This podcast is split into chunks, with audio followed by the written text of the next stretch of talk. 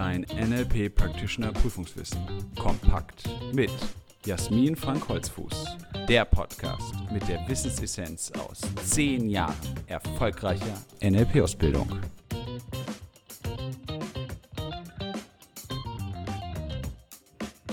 Herzlich willkommen zu einer weiteren Folge unseres NLP-Podcasts.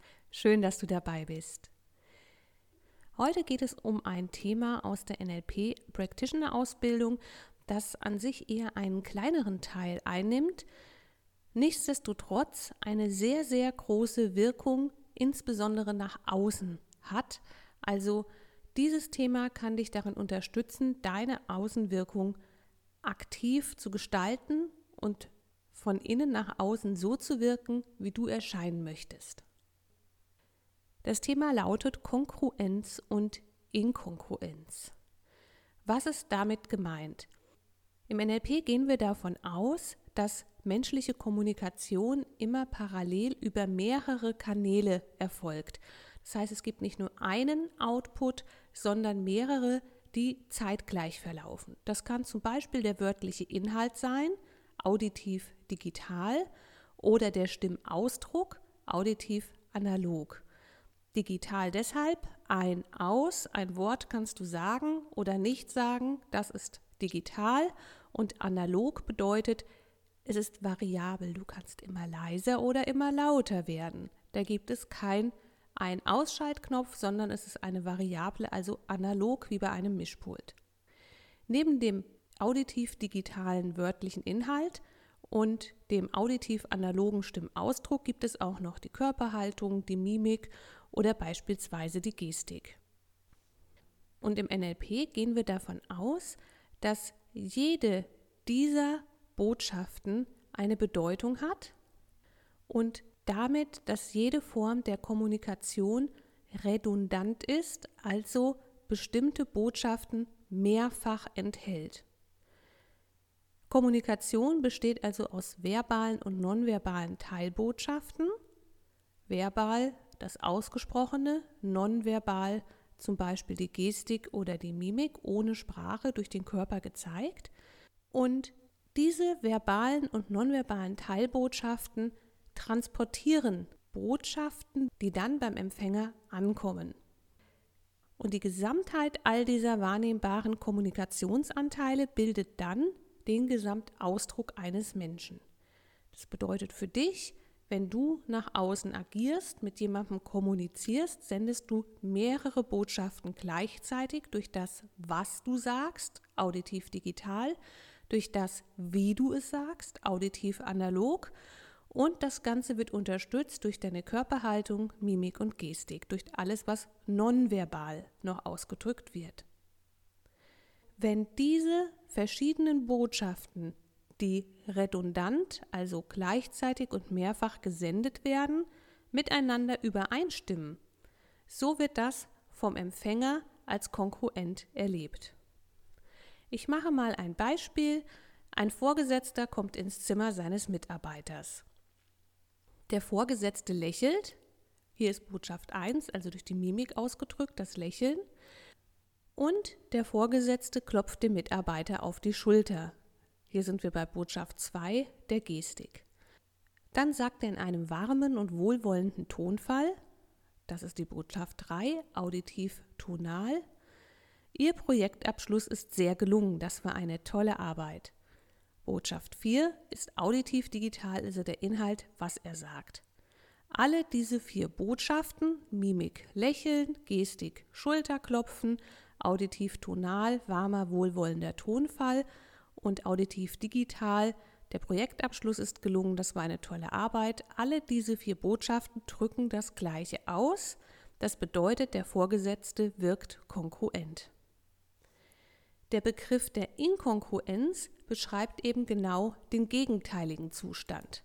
Das heißt, die verschiedenen Botschaften passen nicht zusammen. Das kann dann sein, wenn etwa das Gesagte, der Wortinhalt, nicht zum Ausdruck, Stimmklang des Sprechers passt, also auditiv, digital und auditiv tonal nicht zusammenpassen. Inkongruent ist damit eine Nachricht, bei der die Signale, die der Sender aussendet, nicht alle das Gleiche aussagen, sondern unterschiedliche Botschaften senden oder sich im Extremfall sogar widersprechen. Auch hier ein Beispiel. Ein Vater schaut sich das Übungsdiktat seines Sohnes an.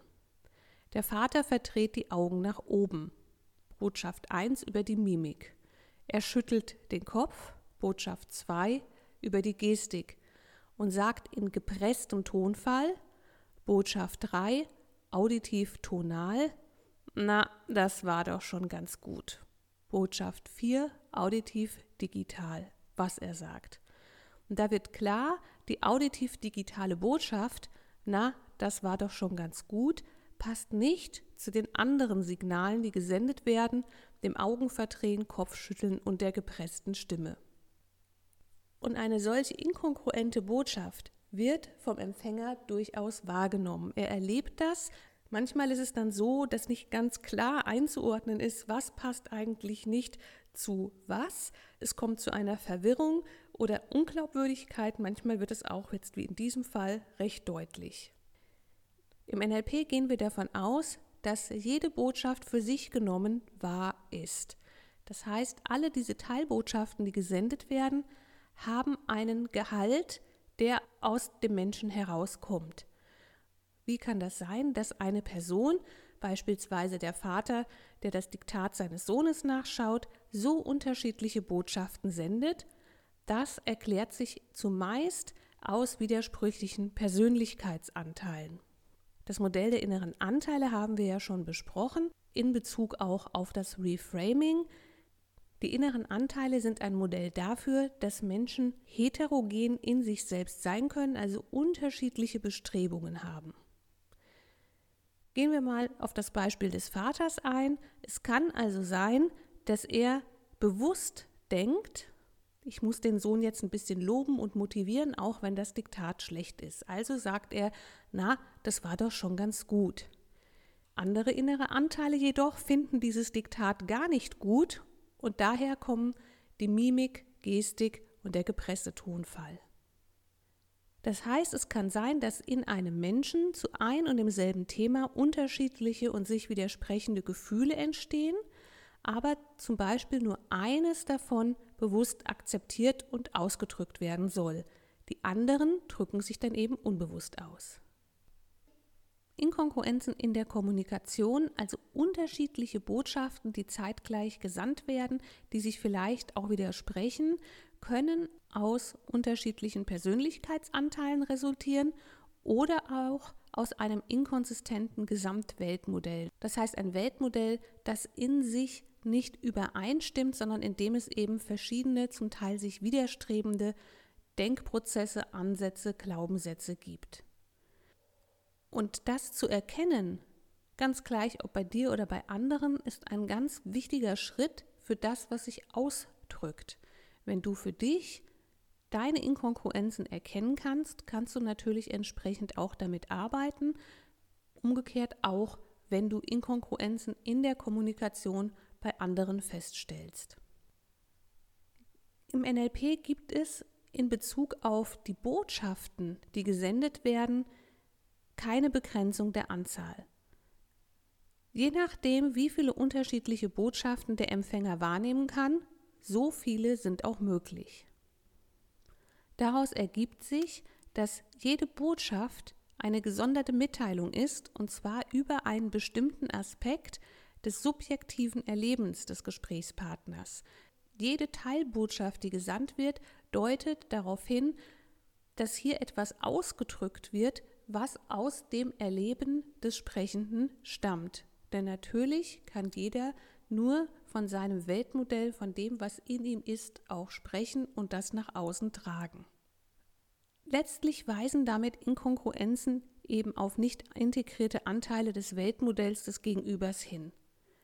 Und die Wirkung, die solche Inkongruenzen beim Gesprächspartner auslösen, können Unsicherheit sein, Verwirrung, Unklarheit oder eben das unbestimmte Gefühl, dass irgendetwas fehlt oder nicht stimmt. Und für deine gute Kommunikation ist es deshalb wichtig, dir deiner eigenen inneren Widersprüche bewusst zu werden und dann zu klären, was passt da nicht. Sind es noch innere Anteile? Kannst du mit dem Modell der inneren Anteile sehr gut arbeiten. Du kannst dein eigenes Weltmodell ergründen oder auch Glaubenssatzarbeit machen. Und mit dem Metamodell der Sprache hast du ein wirkungsvolles Instrument in der Hand, Fragetechniken anzuwenden, um Inkongruenzen bei anderen erkennen und auflösen zu können. Da gilt natürlich auch eine gewisse Vorsicht. Da ist es wichtig, dass du in einem guten Rapport mit der Person bist, um dann auch bestimmte Widersprüchlichkeiten, die bei dir ankommen, die du als Empfänger aufnehmen kannst, zu hinterfragen.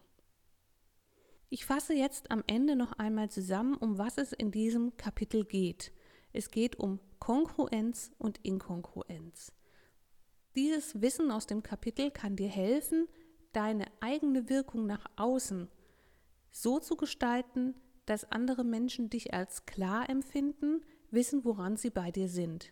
Und zwar dann, wenn du für dich innerlich geklärt hast, wie deine inneren Anteile zueinander stehen, wie deine Glaubenssätze miteinander in Verbindung stehen und wie dein Weltmodell gestaltet ist. Und je klarer und eindeutiger diese innere Gestaltung deiner Welt ist, desto kongruenter kannst du auch nach außen auftreten. Kongruenz und Inkongruenz in der Sprache ergibt sich aus den verschiedenen Teilbotschaften, die Kommunikation enthält. Das, was du sagst, das, wie du es sagst und wie du das auch nonverbal unterstreichst. Und je besser das alles zusammenpasst, desto kongruenter wirkst du und je weniger das zusammenpasst, desto inkongruenter wirkst du. Und hier geht es eben nicht darum, eine Fassade zu errichten, etwas technisch nach außen darzustellen, was dir gar nicht entspricht, dadurch, dass du bestimmte Körperhaltungen, Gesten oder eine bestimmte Mimik einstudierst, sondern es geht darum, dein Inneres zu klären, für dich eine Ausrichtung zu haben, die kongruent ist und das dann eben auch nach außen auszustrahlen. Und im Podcast, das NLP Practitioner Prüfungswissen ebenso wie im Buch, sind wir ja mit dieser Folge und dem entsprechenden Kapitel schon recht weit fortgeschritten.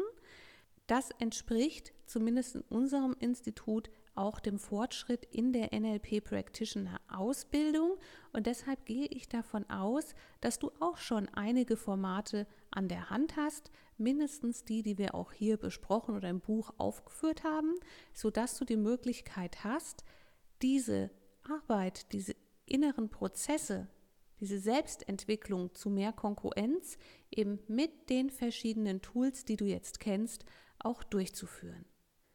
Und das bringt von ganz alleine eine andere Außenwirkung mit sich, wenn du dich selbst erkennst im Sinne von Selbstbewusstheit und das eben nach außen ausstrahlst. Ich danke dir, dass du heute bei dieser Folge dabei warst und ich wünsche dir bis zum nächsten Mal viel Spaß mit dem Lernen und Leben mit NLP. Willst du noch mehr wissen?